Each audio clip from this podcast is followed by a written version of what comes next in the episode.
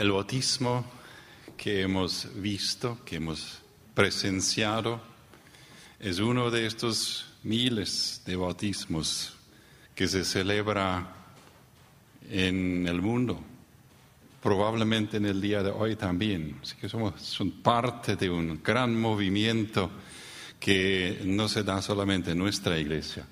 Por ejemplo, acá, eso fue el año pasado, yo creo que justamente, justamente fue antes de que comenzó la pandemia, porque no veo mascarillas ahí, ¿sí?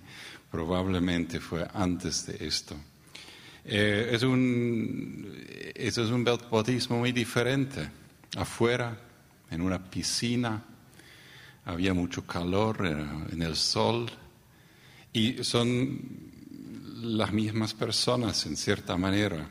Son miembros de nuestra iglesia que están trabajando ahí en limpio, como están trabajando en otros lugares como en Tablada, donde están bautizando a personas, bautizando a personas y enseñándolos. Eso es el, dúo, la duple, la, doble misión, la doble, el doble trabajo. Esas son las, unas de las últimas palabras de Jesús, cuando Él estaba enseñando a sus discípulos para que enseñen a otros discípulos. Y entonces estaba ahí en algún momento, bien al final de su estadía, de su vida en la tierra, estaban ahí los discípulos y Él les dijo, a mí me es dada toda autoridad. Eso habla Jesús, el Señor, el quien se dio, que dio su vida el que por ser Señor no estaba eh, peleando con los poderes políticos de aquel tiempo, sino estaba dedicándose a servir a otros. A mí me fue dada toda la autoridad en el cielo y en la tierra, cielo y en la tierra. Por lo tanto, a donde hayan ido, esto no es en primer lugar un mandato de ir lejos, sino ahí donde están ahí en el Shopping del Sol, ahí en el colegio, ahí en... ¿Dónde están ustedes? Eh? Ahí donde todos nosotros estamos. Ahí donde hayan ido o donde Dios les ha enviado. Y tomen el lugar donde están mañana, donde estarán mañana, como este lugar. En la fábrica, en el colegio, su lugar de trabajo. Allí hagan discípulos de todas las naciones. Hacer discípulos significa conectar a personas con Cristo, ayudarles a que entiendan y se entregan, entreguen a Cristo. Hagan discípulos. La palabra naciones aquí no necesita que necesariamente que cada uno deba ir a todas las naciones, eso por supuesto es imposible. Pero realmente la palabra acá naciones es aquellos que no son seguidores de Cristo todavía. Y los tenemos en nuestros alrededores cada día, ¿no es cierto? Y hay dos, dos partes de este hacer discípulo. Uno es bautizarlos, lo que hicimos, ¿sí? bautizándolos en el nombre del Padre y del Hijo y del Espíritu Santo. Yo no entendí bien, ¿hiciste bien eso?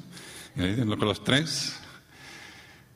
El bautismo, el bautismo como un símbolo de que algo nuevo está naciendo. Lo viejo está enterrado, está muerto. Eso es un proceso. Eso generalmente no va de un día a otro, pero este acto es, es un símbolo, es una señal de que realmente queremos mostrarlo al público. Y no solamente en esa iglesia, sino todos los que nos ven ahí en todo el mundo, que eso están haciendo ustedes bautizándolos y enseñándolos a hacer todo lo que yo les he mandado. Y tengan por seguro, yo estoy eh, con ustedes todos los días hasta el fin de los tiempos, enseñándolos. Esto comenzó ya en el curso de bautismo, esto seguirá en diferentes formas, pero no solamente lo que enseñamos como cursos formales de la iglesia, sino enseñar aquí es, es mucho más. Por ejemplo, ¿quién de ustedes está trabajando en el Shopping del Sol? ¿Ahí tú? ¿Sí? No sé qué oportunidad vas a tener ahí de enseñar a otros. Tú vas a saber. Yo no sé, tú vas a saber. Mi esposa es muy buena en eso. Tenemos eh, Cintia, Cintia Melgarejo, que trabaja en nuestra casa. Y ya lo he compartido acá varias veces. Y ella está eh, enseñándola a ella, ayudándola, Cintia, para que sepa cómo, cómo tratar con una adolescente, una hija adolescente, como madre soltera. Eso no es fácil.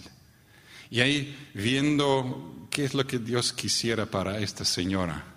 Esto es también enseñar a ser discípulos. No es, no es solamente esos cursos oficiales, también esto.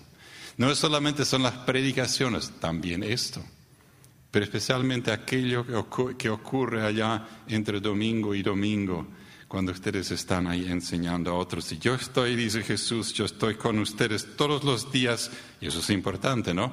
Mañana, pasado mañana, miércoles, jueves, todos los días. Y ahí voy a ayudarles a enseñar a otros. Y si, viene el momento de bautizar, entonces vamos a hacerlo aquí o vamos a hacerlo en otro lugar, y entonces vamos a celebrar juntos.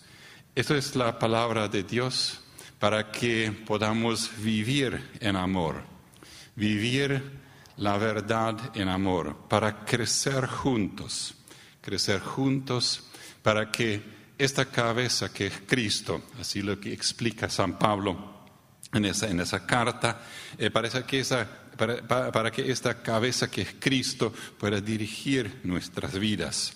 Por su acción todo el cuerpo crece y se edifica en amor. Miren, Traté de imaginarme eso, cómo es cuando un cuerpo crece. Y cuando un cuerpo, nosotros como iglesia, unas cuantas personas como Iglesia Menonita Concordia, las dos partes, somos un total de aproximadamente 500 miembros. Eh, cada uno es diferente y cada uno es parte de ese cuerpo. Un cuerpo que tiene la parte en el medio, un cuerpo, un cuerpo que tiene pies, un cuerpo que tiene brazos. Ustedes se identifican con uno de estos, ¿no? Algunos son los apéndices, ¿no? Eh, que no sirven para mucho, pero están también ahí, sí, pero esos son muy pocos, ¿no? Casi nadie. Y el cuerpo no aguantaría muchos apéndices, ¿no es cierto? Hay algunos son los pies, o los brazos, o las orejas, eh, o el sombrero, pues no sé si es parte del cuerpo también, pero en el sol también lo necesitamos, ¿verdad? Y la cabeza que es Cristo. Pues eso es una forma de, de, verlo. Pero a mí me ayuda a, a, ver que realmente somos partes. ¿Sí? ¿Que ven? Somos partes y a veces mm, algo falta y entonces realmente algo falta. Y cada uno de nosotros es una parte de eso. Pocos son más que una parte. Y esto, entender esto nos puede aliviar muchísimo la carga. Nadie debe hacer todo. Nadie debe hacer todo. Y esto del cuerpo nos ayuda a entender cuatro, cuatro cosas que todos están centrados en Cristo. Cuerpo, la iglesia, el grupo de personas. Por eso el bautismo hoy no es algo, diríamos, individual que yo y Jesús, ahí se establece una relación. Eso también, y eso es fundamental. Pero siempre también es horizontal, la relación. Ustedes forman parte de lo que es la iglesia, es el cuerpo, una comunidad de gracia, porque Cristo nos incluye. Especialmente nos incluye siendo diferentes. Y cuando veo a ustedes seis, son tan diferentes, diferentes de edad, la menor tiene creo que 13, la mayor más o menos, no sé, menos de 60. Eh, eh, aquí estamos, somos muy diferentes. Tenemos acá diferentes culturas y Jesús nos incluye. Tenemos diferentes idiomas, Jesús nos incluye. Tenemos diferentes opiniones sobre COVID y nuestro presidente eh, Benítez. Jesús nos incluye. Es una inclusión de gracia porque Cristo es el Salvador, porque por ese bautismo somos incorporados en ese cuerpo no para pensar todos iguales, sino para pensar, para actuar en unidad y para formar parte de esa comunidad. Somos diferentes, Cada uno es una parte y todos nosotros, absolutamente todos, somos imperfectos. Si veo que algunos de ustedes están haciendo así. ¿eh? Eso, esto, esto nos alivia esta carga también de tener que ser perfectos. Aquí nadie es perfecto. Los que son perfectos no vienen a esa iglesia. Estoy casi seguro. Y entonces en eso me pregunto cuando sé que Cristo nos incluye, me pregunto, yo me pregunto, ¿a quién yo le ayudo a sentirse incluido? Tres, seis ahora son incluidos formalmente. A partir de ahí, más que antes, ustedes tienen esta oportunidad de incluir a otros y de, hacer sentir a otros que forman parte del cuerpo. En segundo lugar, eh, vale la pena bautizarse porque Dios nos hizo diferentes. Eso es algo muy lindo, ¿no? De otra forma sería muy aburrido si todos fuésemos iguales. Pero también, de alguna manera, es un gran desafío. La iglesia es un cuerpo de muchos diferentes eh, miembros. Cada uno importa. Nadie es indispensable. No, nadie es dispensable. Todos son indispensables en su función, en su parte. Los miembros más débiles y los menos presentables reciben más honra. Esto es la parte de 1 Corintios 12, un lindo capítulo donde Pablo describe este cuerpo y dice, los, los miembros de nuestro cuerpo que son menos honorables o menos presentables son cubiertos y no, no los presentamos. Pues eh, esa es parte de lo que es la iglesia. Y la, el Espíritu de Dios convierte los múltiples miembros en un cuerpo vivo. Y hay otra vez una pregunta para mí. Yo me pregunto, tú te preguntas, quizás, ¿a quién yo le ayudo a apreciar sus dones? ¿A quién le ayudo a que conozca su capacidad de servir a Dios?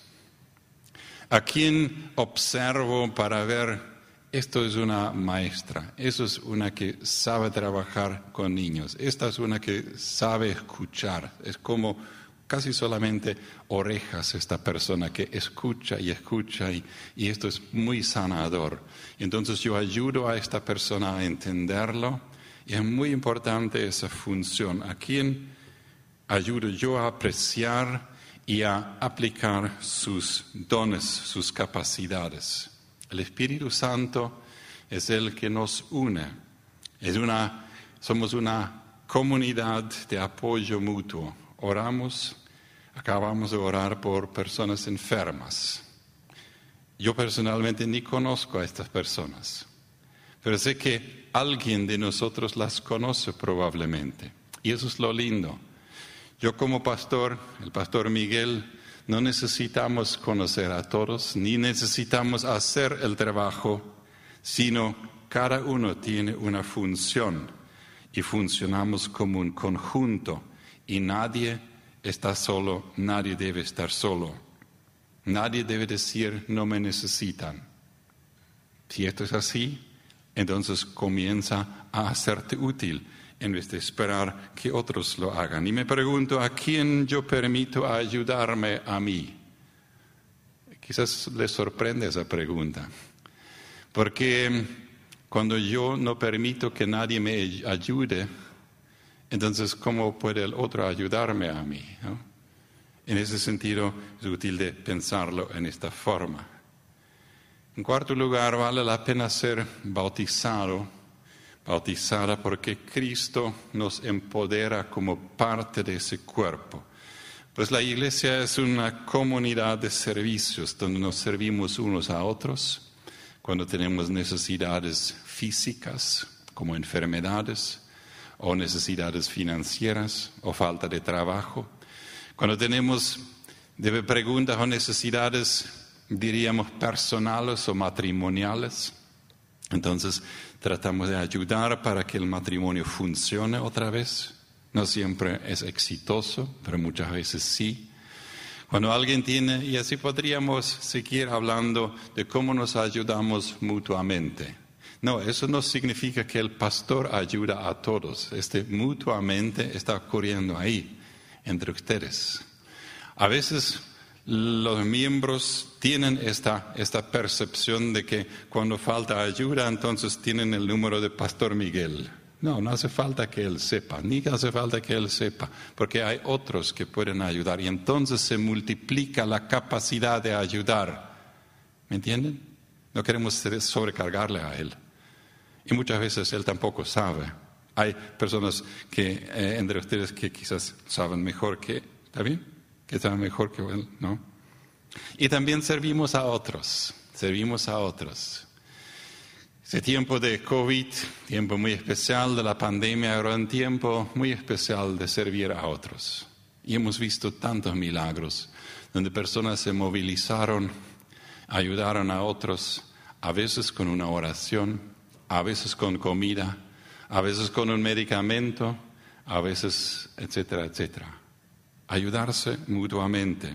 Así como el servicio voluntario menonita, que algunos de ustedes conocen, algunos de ustedes han trabajado allí, es una institución que está organizando eso de la ayuda en muchas diferentes formas. O como aquel cartel que en, en una iglesia que decía, Dios ama a la gente y nosotros se los mostramos. Dios no puede hacerlo solo. Si Dios quiere mostrar que Él ama a la gente, eh, Él usa a ti y a mí, no tiene otros. Esa es la forma de Dios. Esa es la forma de Dios. Pues eh, nunca olvides como bautizada, ustedes seis, y todos los otros que formamos parte de ese cuerpo, aquellos que son bautizados y aquellos que lo serán en algún momento, nunca olvides quién eres. Nunca olvides quién eres. Eres hijo de Dios, hija de Dios maravilloso. Un testigo de Jesús, testigo con palabras y con hechos. Un miembro en este pueblo que es la iglesia, la familia. Colaborador, colaboradora de Dios. Son lindas palabras que ustedes van a, em, a realizar, que ustedes van a hacer. El bautismo es como un rito de transición, es como una acción de transición, antes del bautismo, después del bautismo. Pues como ya dije antes, a primera vista no cambia nada. Eh, ustedes ven, se ven lo mismo que antes, el vestido es diferente que antes, pero la cara, eh, con mascarilla y todo, ¿no? No hay diferencia. Lo que, es diferente es este proceso. Y en, ese sentido, ahora todos sabemos que ustedes quieren ser diferentes y vamos a mirar y vamos a observarles, ¿no? Pero no para, no para apuntar errores, sino para acompañarles en ese proceso. En ese sentido, em, celebramos estas transiciones. Y en la preparación para este mensaje pensé en la importancia y pensé en cuáles son las otras transiciones que conocemos. Transiciones, ¿cuáles son en nuestra vida? Similar al bautismo, similar al bautismo. Y ahí el más importante quizás, al lado del bautismo, es, eh, es esto es eh, el, casamiento, es la boda, es esta formalización de una relación matrimonial. Formalización. Y es una es, es, es, esta, este cemento que uno pone ahí. Yo me alegro mucho y yo aplaudo mucho que el pastor Miguel está insistiendo mucho que la gente se case. Y lo digo aquí porque hemos observado algo últimamente, que una otra cosa, y es esta, aparentemente, eso es lo que yo observo, quizás estoy equivocado, que el 15 años La, la, celebración de 15 años es una celebración de transición más importante que el matrimonio, que la boda. No, no sé si estoy equivocado, pero lo, lo veo. Cuando veo que las quinceañeras están celebrando y ahí yo, yo selecciono el, el, el, el, menos llamativo acá, porque hay fotos muy llamativas, ¿no? ¿Qué estamos diciendo si estamos enfatizando más eh, la celebración de 15 años, solamente la mujer, ¿no? Los hombres no, solamente la mujer, no sé si se dieron cuenta. Y entonces estamos poniendo muchas veces menos énfasis en el casamiento, en la boda. ¿Qué estamos diciendo con eso? Estamos diciendo que ahí la mujer con 15 años está ahora lista para ser, para ser conquistada, pero no importa si se casan después. Quizás mi interpretación está mal, pero eso es lo que estoy observando. Y lo que estoy observando es también que no hay un rito similar con los hombres. Así que ¿dónde están los hombres? ¿Dónde estamos, los hombres quienes estamos celebrando eh, llegando a ser hombre? No estamos.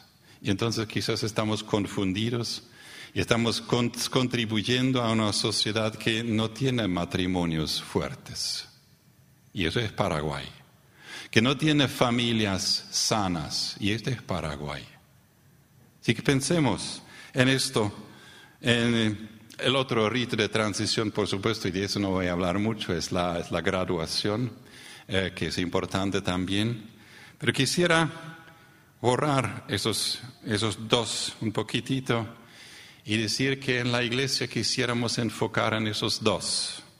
Y si nos enfocamos en esto, queremos enfocar también en los hombres, que sean como las mujeres responsables para crear una familia y entonces formar una familia y sí, Pastor Miguel, seguir casándolos. No con Z, sino con S, ¿no? Con S, el casamiento, la boda. ¿Me entienden lo que trato de decir? Para mí eso es muy importante porque la familia es tan importante, porque la familia, y con eso vuelvo al tema, la familia es el seno, es el grupo, es el lugar más importante donde se forman discípulos donde se forman los cristianos, los seguidores de Cristo, desde la niñez. Por eso es tan lindo que ahí está Sani con 13 años, sí, ya diciendo, eso es lo que quiero. Y no fue porque te ocurrió en algún segundo, sino fue porque creciste en, en ese hogar. Es algo muy maravilloso. En ese sentido, Quisiéramos seguir fomentando como iglesia que crezcan personas responsables, que crezcan personas que sepan ser discípulos de Cristo cuando se casan, cuando tienen un empleo, cuando forman una empresa, cuando son gerentes de una empresa, cuando son médicos o enfermeras, cuando son empleadas de limpieza y de cuidado en, las casas, para que estos crezcan así como esta planta que se les están viendo ahí. Y entonces, entonces, podemos decir juntamente con Pablo, cuando él dice, yo doy mil gracias, eso de mil yo agrego, yo doy gracias a Dios en Cristo siempre que Él nos lleva triunfantes no triunfantes como aquellos que se enseñorean y que, que son jefes sobre otros, sino triunfantes en el sentido como Jesús lo hizo. Y por medio de nosotros, ese Dios, este Cristo, esparce por todas partes la fragancia de su conocimiento. Fragancia, es esto lo que es el perfume, ¿no? Es el perfume huele bien cuando como cristianos estamos acercándonos y no por el perfume o el desodorante que nos ponemos también eso, pero especialmente por la manera como nos acercamos y como influenciamos en otros. Lindo versículo para terminar. Y para terminar y para ver que estamos en esa iglesia para ayudar, acompañar a las personas que crezcan, para que sean una fragancia de conocimiento, una fragancia con sus actividades, un buen olor en la sociedad.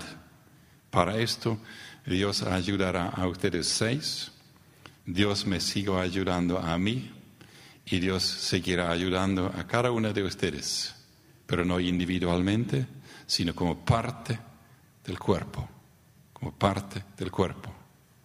Que Dios le bendiga. Amén.